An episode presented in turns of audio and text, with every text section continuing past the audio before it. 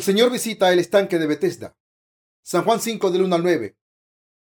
Después de estas cosas había una fiesta de los judíos y subió Jesús a Jerusalén.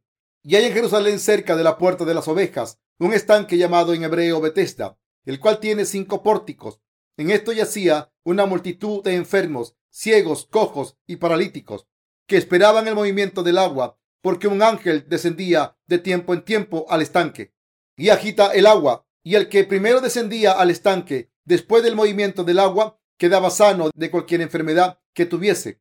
Y había allí un hombre que hacía treinta y ocho años que estaba enfermo. Cuando Jesús lo vio acostado y supo que llevaba ya mucho tiempo así, le dijo, ¿quieres ser sano? Señor, le respondió el enfermo, no tengo quien me meta en el estanque cuando se agita el agua, y entre tanto que yo voy, otro desciende antes que yo. Jesús le dijo, levántate, toma tu lecho y anda. Y al instante aquel hombre fue sanado y tomó su lecho y anduvo, y era día de reposo aquel día. ¿Cómo han estado esta semana? En el pasaje de la escritura de hoy, Jesús visitó el estanque de Bethesda. El nombre del estanque Bethesda significa la casa de la misericordia. Cerca del estanque de Bethesda, la cual está cerca a la puerta de las ovejas en Jerusalén, una multitud de gente enferma se reunía allí y esperaba el movimiento del agua. De acuerdo a la leyenda, de vez en cuando un ángel descendía a este estanque de Bethesda y agitaba el agua. Y así dice la historia, cualquiera que entrara primero al agua en ese momento era sanado de su enfermedad. Es por ello que mucha gente enferma con diferentes males estaba allí esperando que el agua del estanque de Bethesda se moviera. En ese lugar había un hombre enfermo que había estado mal durante 38 años esperando a que las aguas se moviesen. Este hombre enfermo, que tenía un mal durante 38 años, llegó a pensar, aunque el agua se moviera, no puedo entrar y aunque intente hacer lo mejor, es obvio que otros entrarán antes que yo. Y así, sin esperanza, simplemente permanecía acostado ahí, lamentando su vida miserable.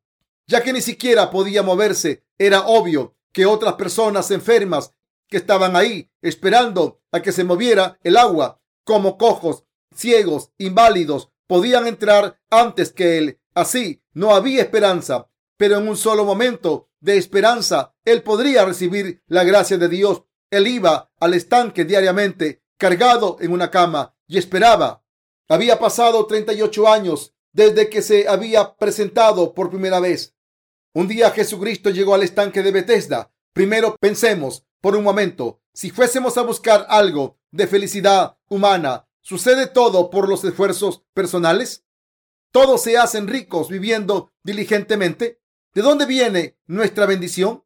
Si uno ofrece oraciones de arrepentimiento en el nombre de Jesucristo, ¿acaso la persona recibe limpieza total de los pecados de una vez y para siempre?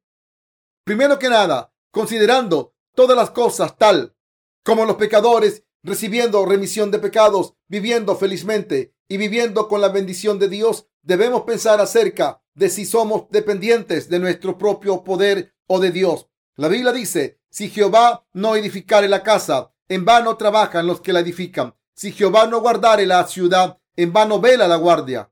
Salmo 127, 1.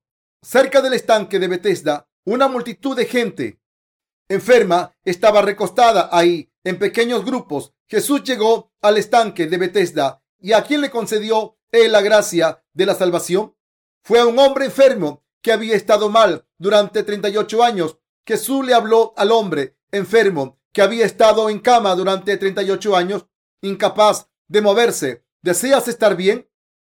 Sí, pero no tengo a nadie que me meta al estanque. El hombre enfermo que había estado mal durante 38 años confesó que no podía hacer nada por sí mismo. Entonces Jesús, viendo la esperanza dentro de su corazón, dijo, levántate, toma tu cama y vete. Justo entonces el hombre enfermo que tenía una enfermedad durante 38 años se levantó, tomó su cama sobre sus hombros y comenzó a caminar. En ese tiempo había mucha gente enferma cerca del estanque, pero solo el hombre que tenía una enfermedad durante 38 años se paró. Todos ellos deben haber tenido envidia. Esta gente simplemente podía estar confundida, ya que no sabían cómo el hombre enfermo durante 38 años sanó, a pesar de que no entró al estanque de Bethesda. Ellos creían que solamente aquel que entraba al estanque primero cuando se movía podía ser sanado. Ellos estaban tratando de sanar sus enfermedades por la fe que había creído, pero un hombre llamado Jesús llegó y le dijo al hombre que había tenido una enfermedad durante 38 años sin ninguna oportunidad de ser sanado. ¿Quieres sanar? Justo cuando el hombre dijo, sí, deseo sanar. Por la sola frase de levántate, toma tu cama y vete, toda la enfermedad fue completamente sanada. Y esto fue algo verdaderamente sorprendente. Por la sola frase de la palabra de Jesús, levántate, toma tu cama y vete, el hombre enfermo pudo pararse y caminar.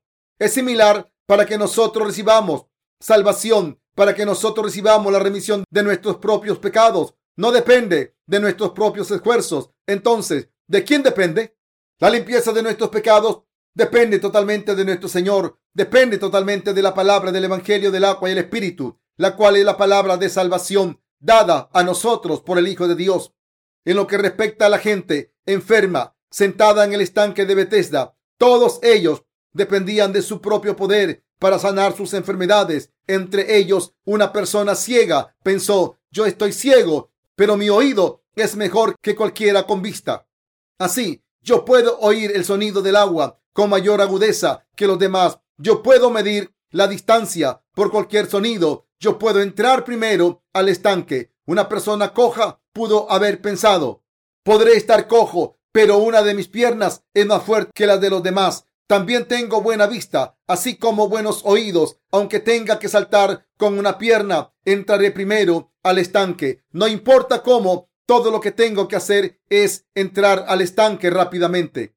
En ese lugar también había un lisiado. Esa persona debe haber estado convencida. Tal vez no me pueda parar, pero tengo dos brazos fuertes. Yo puedo entrar al estanque más rápido que cualquiera que ustedes. Y así la persona tenía que ir al estanque día tras día. Una persona escuálida y enferma pudo haber pensado, puede que no tenga fuerza, pero tengo una mente lúcida. Así llegué aquí antes de cualquiera y tomé mi lugar cerca del estanque. Cuando el agua se mueva, todo lo que tengo que hacer es girar y seré el primero. Lo que es común entre todas estas personas con una enfermedad en el estanque de Bethesda es que todos dependían de su propia voluntad. Yo puedo hacerlo dependiendo de su propio poder, pero si lo pensamos nuevamente, ¿podríamos nosotros humanos ser capaces de recibir las bendiciones de Dios por nuestro propio esfuerzo? La respuesta sería nunca. Las escrituras bíblicas, las cuales son la palabra de Dios, ¿qué nos están diciendo? No importa cuánto pongamos en nuestro propio esfuerzo y nos deshagamos a nosotros mismos, no podemos recibir la remisión de pecados con nuestro poder propio. La Biblia nos dice, toda buena dádiva y todo don perfecto desciende de lo alto, del Padre de las Luces, en el cual no hay mudanza ni sombra de variación. Santiago 1, 17. La gente recibe salvación del pecado solo cuando depende en la gracia de la salvación de Dios. Por lo tanto, si realmente queremos recibir las bendiciones de Dios, debemos buscar tales bendiciones dentro del Evangelio, del agua y el Espíritu que Dios nos ha dado. ¿Por qué? Porque primero debemos recibir la remisión de pecados y entonces llegar a ser sus hijos para poder recibir todas las bendiciones de Dios. Era el día del Shabbat, cuando el hombre enfermo durante 38 años fue sanado.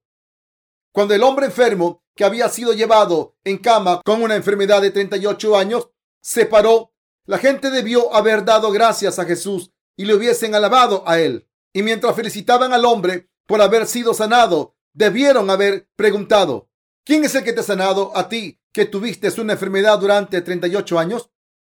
Justo cuando el hombre sanado dijo, Jesús me ha sanado, ellos debieron haber dado gracias a Jesús y pedirle a él que les hubiera sanado de las suyas. Pero los fariseos y los escribas le dijeron a él, ¿por qué te levantaste en el día del Shabbat? Tú habías estado tirado en una cama durante 38 años. Sin embargo, tenías que levantarte en el día del Shabbat habiendo sido un hombre enfermo durante 38 años. Existen otros seis días en una semana. Sin embargo, ¿por qué te tuviste que levantar en el día del Shabbat? Habiendo estado enfermo durante 38 años. Es correcto que recibas sanidad, tomes tu cama y camines en este santo día del Shabbat. Debido al evento, un hombre enfermo recibiendo sanidad en el estanque de Bethesda. Surgió una discusión acerca de si es o no correcto sanar en el día del Shabbat.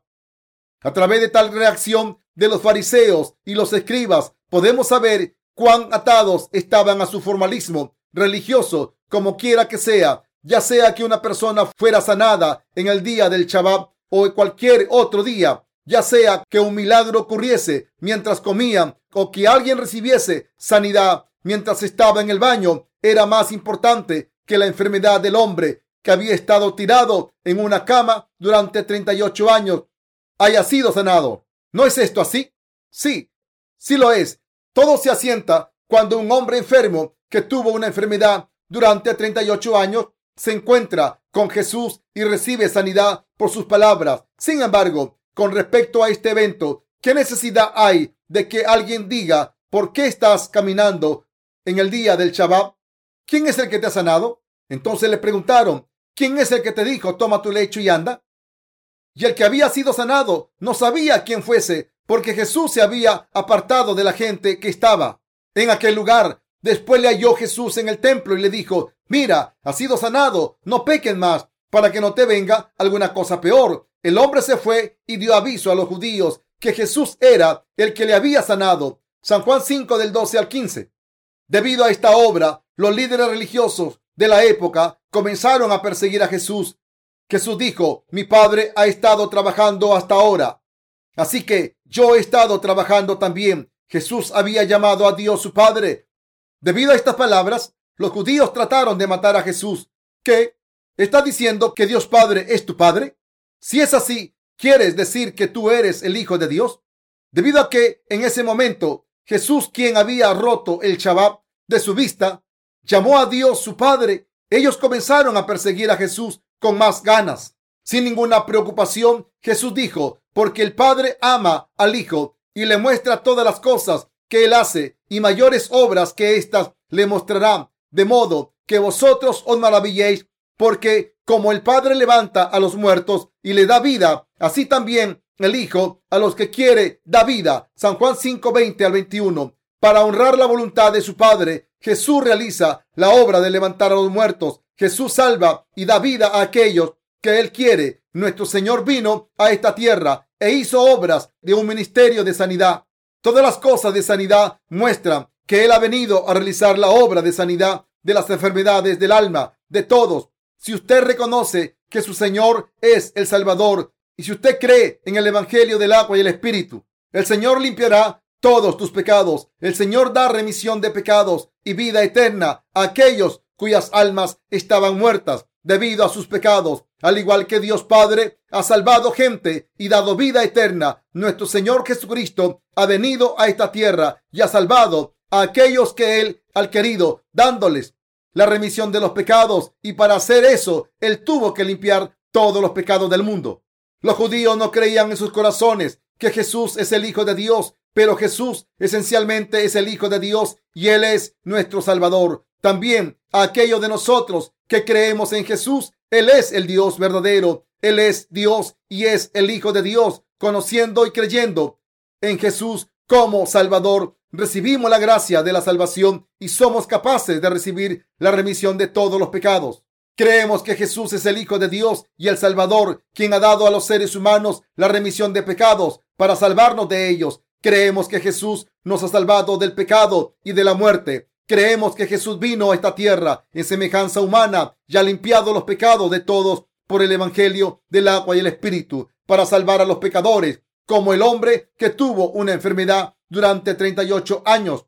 Jesús vino a este mundo, recibió su bautismo a la edad de 30 años y tomó todos los pecados de cada ser humano totalmente en ese momento. Y entonces Él recibió el juicio de los pecados vicariamente al derramar su sangre sobre la cruz. Al hacer eso, el Señor ha borrado todos nuestros pecados. Nosotros que somos como el hombre que tuvo una enfermedad durante 38 años, recibimos la gracia de la salvación al creer en Jesús, quien es para nosotros el Hijo de Dios y el Dios verdadero como nuestro Salvador. Aquellos que creen en Jesucristo, el Hijo de Dios, han recibido salvación no solamente por el equivalente a 38 años de pecados, sino además de todos los pecados durante el resto de sus vidas. El hecho es que cualquiera que reconoce que él o ella se dirigen hacia el infierno debido a sus pecados y después cree en el Evangelio del agua y el Espíritu, recibirá la remisión de pecados. Quien quiera que sea, cualquiera que cree en el hecho que Jesús tomó todos sus pecados al recibir el bautismo en el río Jordán, recibirá salvación de pecados, obtendrá vida eterna y será salvo del temible juicio de Dios. Cuando nuestro Señor Jesucristo vino a esta tierra, Él vino humildemente, sin realmente jactarse de nada. Nuestro Salvador Jesucristo nació en una granja de animales. José y María, los padres carnales de Jesús, no eran ricos y Jesús nunca asistió a una escuela. Y en el tiempo en que Jesucristo nació en esta tierra, la nación de Israel era una colonia del imperio romano. Jesús era como una raíz salida de tierra seca. Él era muy delgado y su físico no sobresalía nada. Él no tenía ningún atractivo en apariencia. Por lo tanto, la gente de aquellos días podía despreciar y rechazar a Jesús. Aún escondían su rostro de él. Isaías 53 del 2 al 3. Sin embargo, Jesús tomó todos los pecados del mundo al recibir el bautismo de Juan el Bautista. Cuando él cumplió 30 años, él limpió los pecados de toda la gente al cargarlos de una sola vez y para siempre. Él sanó toda enfermedad mientras él dijo, recibe sanidad, ya que esa es mi voluntad. Y al realizar el milagro de los cinco panes y dos pescados, él alimentó a más de cinco mil personas y todavía sobró. Nuestro Señor dio remisión de pecados a cualquiera con él que se encontrara. Es por ello que dijo a una mujer atrapada en el acto de adulterio, mujer, ni yo te condeno, tampoco ha recibido la remisión de pecados para apedrear a muerte a la mujer que había sido atrapada en el acto del adulterio. La gente de la religión sostenía rocas en sus manos. Nuestro Señor habló a escribas y a fariseos quienes eran los representantes de aquella gente religiosa. Aquel que esté sin pecado, que arroje la primera piedra. Aun aquellos que no creían en Jesús, siendo acusados por su conciencia, se fueron uno a uno, comenzando con los ancianos hasta los jóvenes, soltaron las piedras uno a uno y se fueron. A la mujer atrapada en el acto de adulterio, Jesús dijo, entonces, mujer, ni yo te condeno, vete y no peques más. Y sígueme. Aquellos que me sigan no andarán en tinieblas, sino que tendrán la luz de la vida. Aquellos que creen en Jesús, esto es, aquellos que creen en el hecho que Jesús les ha salvado de todos sus pecados por el bautismo que él recibió y por la sangre, que nunca jamás serán pecadores. Ellos viven por siempre justificados.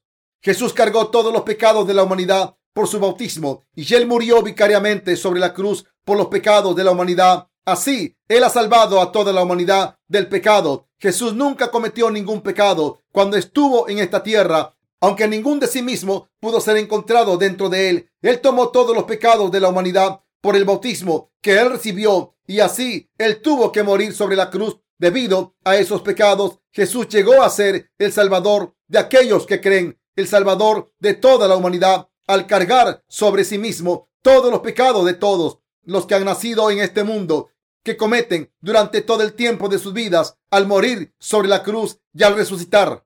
Al momento en que Jesús recibió la sentencia de muerte, había un criminal tremendo y perverso llamado Barrabás dentro de la prisión de Poncio Pilatos. Al igual que nosotros, él iba al infierno. En ese momento, Barrabás estaba en lista de muerte para ser crucificado delante de toda la gente, pero él fue liberado debido a Jesús muestra que Jesús tuvo que recibir el bautismo y ser crucificado para salvar a tales tremendos pecadores. Si Jesucristo no hubiese venido a este mundo, nosotros que somos como Barrabás, nunca habríamos escapado de la muerte. Jesús nos dio vida a nosotros, los tremendos e ilegales, al morir vicariamente sobre la cruz, mientras que cargaba los pecados de toda la humanidad por medio de su bautismo. Mientras Jesús moría sobre la cruz, Él dijo, consumado es.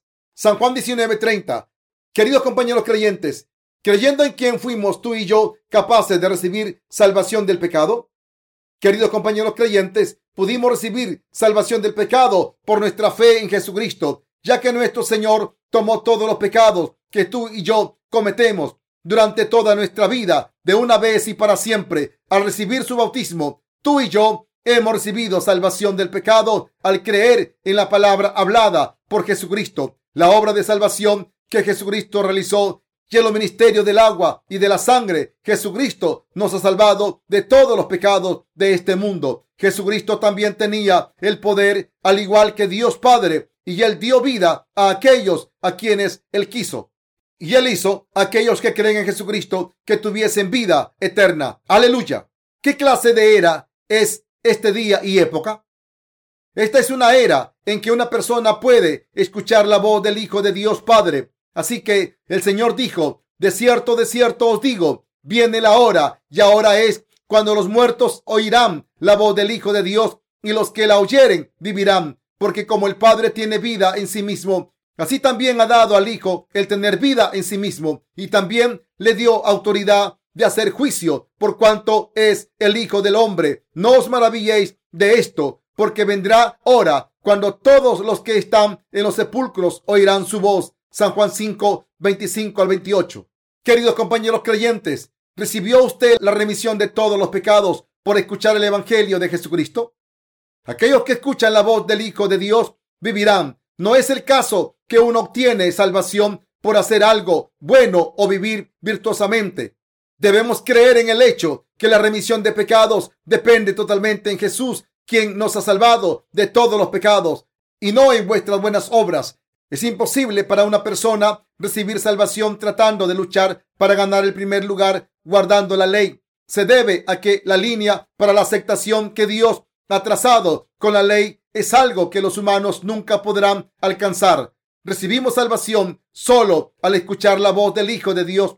Recibimos salvación creyendo en la verdad de que Jesús ha tomado todos los pecados tuyos y míos que cometemos durante toda nuestra vida recibimos salvación al creer en nuestro corazón la salvación completada por el Señor por medio del bautismo que Él recibió en el río Jordán. Y recibimos salvación de la destrucción al creer en el hecho que Jesús vicariamente recibió el juicio en la cruz. Esto es el hecho de que Él recibió el juicio en lugar de nosotros. Uno puede recibir salvación de la remisión de pecados teniendo fe después de haber escuchado la palabra de la verdad de parte de los siervos de Dios. ¿Cómo recibe la gente salvación de todos sus pecados en estos días? Se dice, así que la fe es por el oír y el oír por la palabra de Dios. Romanos 10, 17. Usted debe conocer y creer esta palabra. Pudimos recibir salvación del pecado escuchando y creyendo en la verdad del Evangelio del agua y el Espíritu, el cual dice que Jesucristo ha borrado todos nuestros pecados. y El camino para que toda la humanidad reciba salvación es escuchando la voz del Hijo de Dios. Esto es la palabra del Señor. La voz del Hijo de Dios está grabada en las escrituras bíblicas. El caso es que cualquiera que cree en esta palabra ha escuchado y ha aceptado la voz de Dios y ha obtenido vida eterna por haber recibido la remisión de pecados. Al creer en el Evangelio del agua y el Espíritu, tú y yo recibimos salvación del pecado. Todos en esta tierra tienen que oír la palabra de Dios para recibir salvación del pecado. Si uno escucha y cree en la palabra de Dios, entonces la gente recibe salvación de pecados y nace de nuevo por haber recibido vida eterna. Al igual que Lázaro salió vivo atado a un paño en la tumba cuando nuestro Señor fue a la tumba de Lázaro y dijo, Lázaro, sal fuera. Las almas de aquellos que escucharon y creyeron en el Evangelio del agua y el Espíritu tampoco mueren, sino que viven para siempre. Nuestro Señor es Dios, nuestro Señor es el amo de la vida. En el principio creó Dios los cielos y la tierra, y la tierra estaba desordenada y vacía, y las tinieblas estaban sobre la faz del abismo, y el Espíritu de Dios se movía sobre la faz de las aguas. Génesis 1, del 1 al 2. Nuestro Señor es Dios. Dios dijo, hágase la luz, y la luz se hizo. Este Dios omnipotente que ha creado el universo y todas las cosas con su palabra, no es ni más ni menos que nuestro Señor. Al venir a esta tierra y recibir su bautismo en el río Jordán, este Señor ha salvado a todos los descendientes de Adán de todos los pecados, de los perversos trucos de Satanás, el demonio, y de la muerte que él trajo.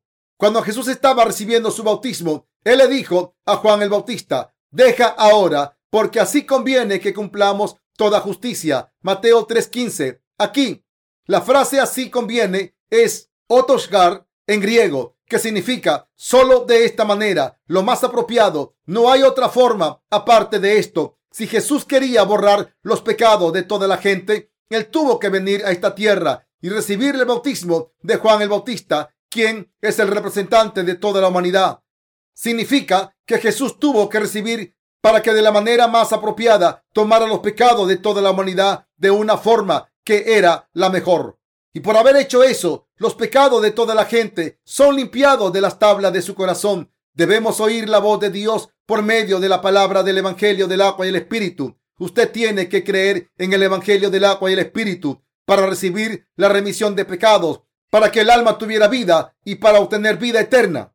Cualquiera que cree en el Evangelio del agua y el Espíritu recibe salvación del pecado. Solo creyendo en el Evangelio del agua y el Espíritu, la gente puede llegar a ser hijo de Dios, estar vivo habiendo recibido salvación y obtener vida eterna. La gente no conoce las cosas del Espíritu muy bien. ¿Cuáles son las cosas del Espíritu?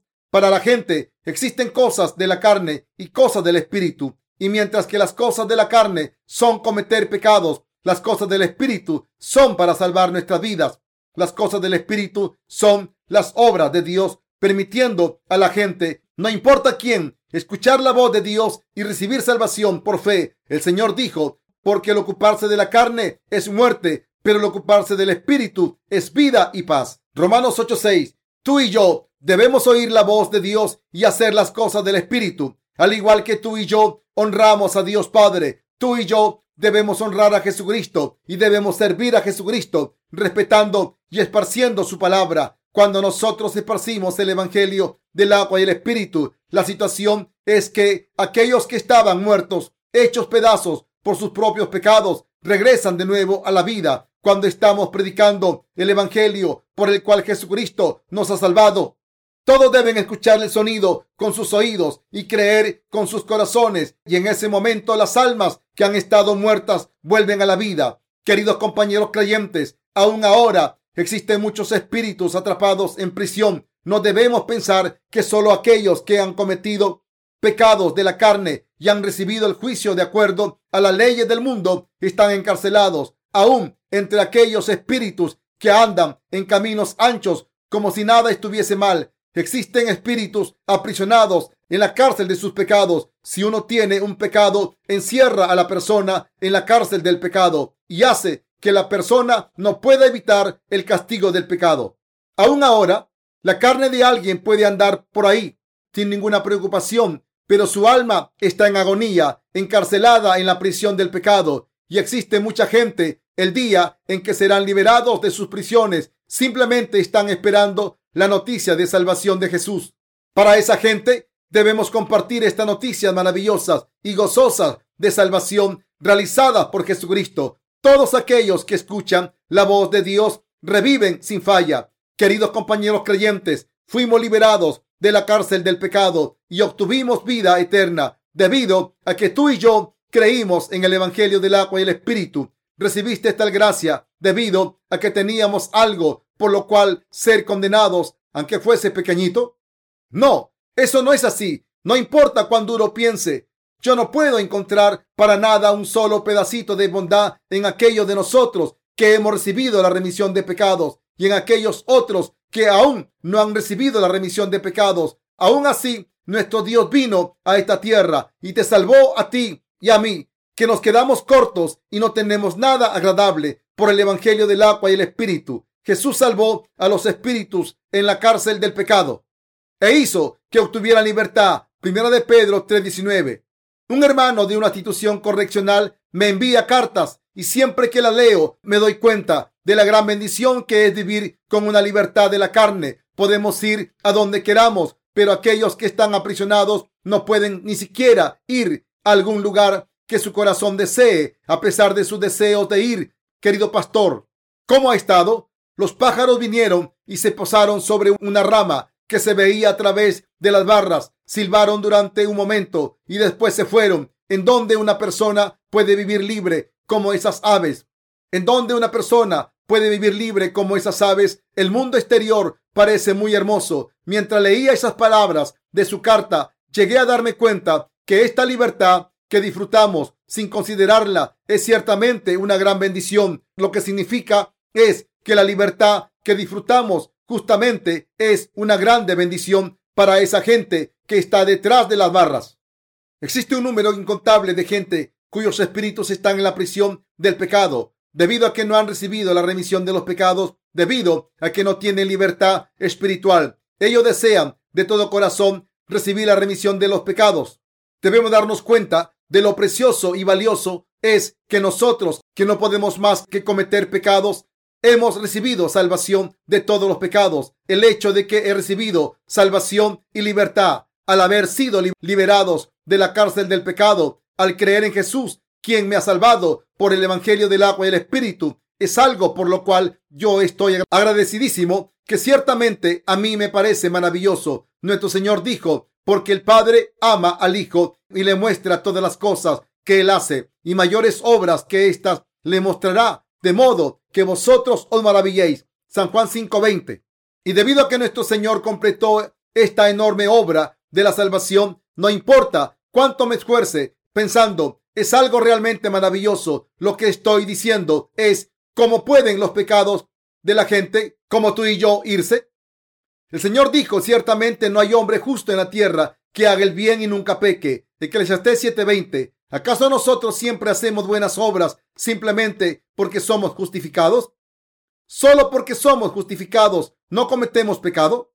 Aunque no pequemos todo el tiempo, no siempre hacemos buenas obras y existen ocasiones en que hacemos lo malo. Existen ocasiones en que atormentamos, presionamos, peleamos, odiamos y caemos en envidias. Aún así, somos justificados, estamos libres del pecado. Esto es lo que es maravilloso, el hecho que Él nos ha limpiado perfectamente a aquellos de nosotros que se suponía iríamos al infierno debido a los pecados. Es maravilloso y Él ha hecho de que aquellos de nosotros que no podíamos evitar pecar estamos viviendo mientras que realizamos la obra justa de Dios debido al Señor también es maravilloso.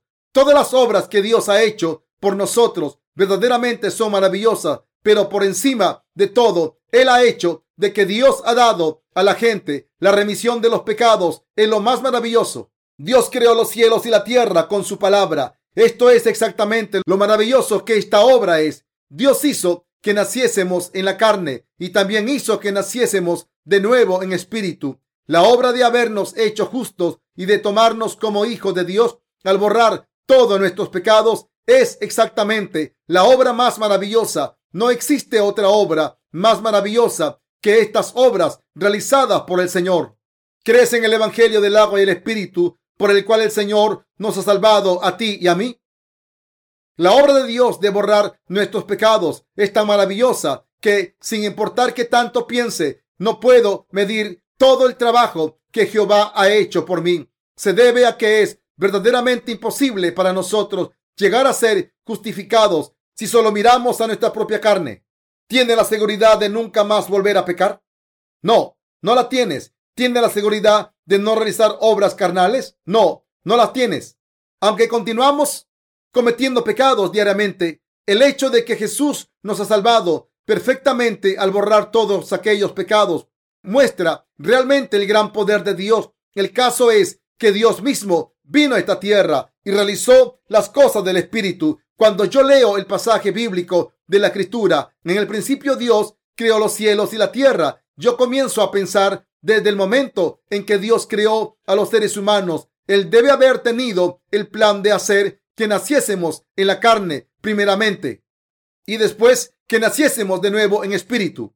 Después de lo cual Él pondría el Espíritu Santo en nuestros corazones y hacer que resucitásemos como seres que por la eternidad no moriríamos. Él debe haber querido hacernos sus hijos sin pecado al salvarnos por medio del Evangelio del agua y el Espíritu y hacer que viviésemos con Él por siempre en el cielo. Esta fue la intención de Dios. Yo creo en esta buena intención del Señor. La razón por la cual Dios creó los cielos y la tierra y a nosotros fue para hacer que naciésemos en esta tierra, en la carne primeramente, y entonces que naciésemos de nuevo creyendo en la salvación de Jesucristo. Al igual que las larvas se convierten en luciérnagas y las orugas se convierten en mariposas, al dar el Evangelio del agua y el Espíritu, el Señor hizo que todos aquellos que creyesen en Él llegaran a ser justificados e hijos de Dios, al igual que las mariposas flotan en el aire. Después de haber atravesado la metamorfosis, Dios hizo que los seres humanos vivieran juntamente con Él en el cielo por siempre al hacer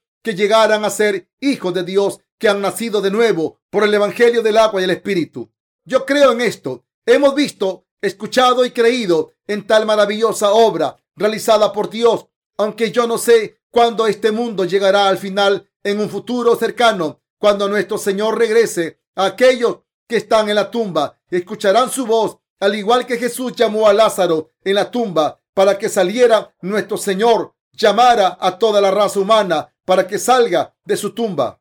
Al igual que él dijo, y los que hicieron lo bueno saldrán a resurrección de vida, mas los que hicieron lo malo a resurrección de condenación. En ese tiempo todos saldrán de sus tumbas al momento de volver a la vida. La gente que ha recibido la remisión del pecado por fe al escuchar y creer en la voz de Dios resucitarán para vida eterna y vivirán por siempre felizmente junto a Dios.